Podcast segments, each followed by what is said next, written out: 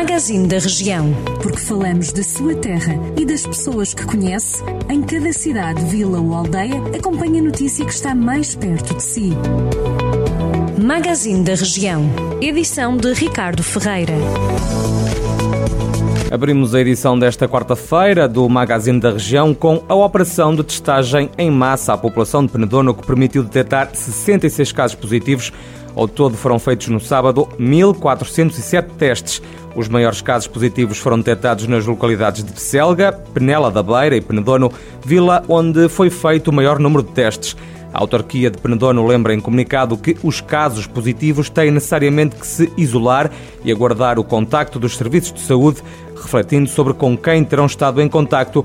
Recorda também o município os cuidados básicos a ter com a pandemia, que incluem o uso de máscara, a lavagem de mãos e o distanciamento social. As autoridades eliminaram 431 ninhos de vespa asiática o ano passado em Mortágua. O balanço foi feito nas redes sociais pela Câmara Municipal Local. A autarquia assegura que este ano a Proteção Civil vai continuar a ação no terreno com o objetivo de eliminar ou mitigar a praga. Face à constante ameaça da vespa velutina, a Proteção Civil Municipal de Mortágua aproveita a ocasião para alertar sobre a importância das armadilhas para a captura da vespa, com vista a eliminar o maior número possível de rainhas fundadoras dos ninhos.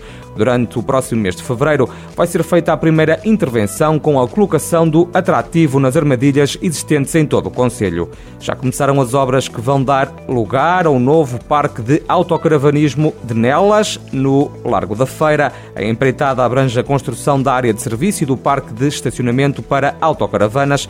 A obra representa um investimento de 133 mil euros, tendo um apoio financeiro do Turismo de Portugal.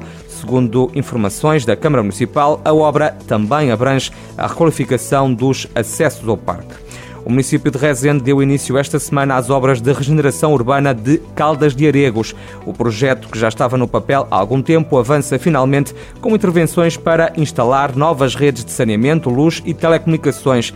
Em comunicado, a Câmara de Rezende esclarece que, na fase inicial, os trabalhos vão concentrar-se na abertura de valas para a colocação de infraestruturas constantes no projeto, nomeadamente águas pluviais, eletricidade e telecomunicações. O investimento é superior a 243 mil euros e é comparticipado pelo programa Norte 2020 e a Câmara de Viseu lançou o Viseu Cultura Mais, um subprograma de apoio à cultura e às artes e que visa responder à crise provocada no setor pela pandemia da Covid-19.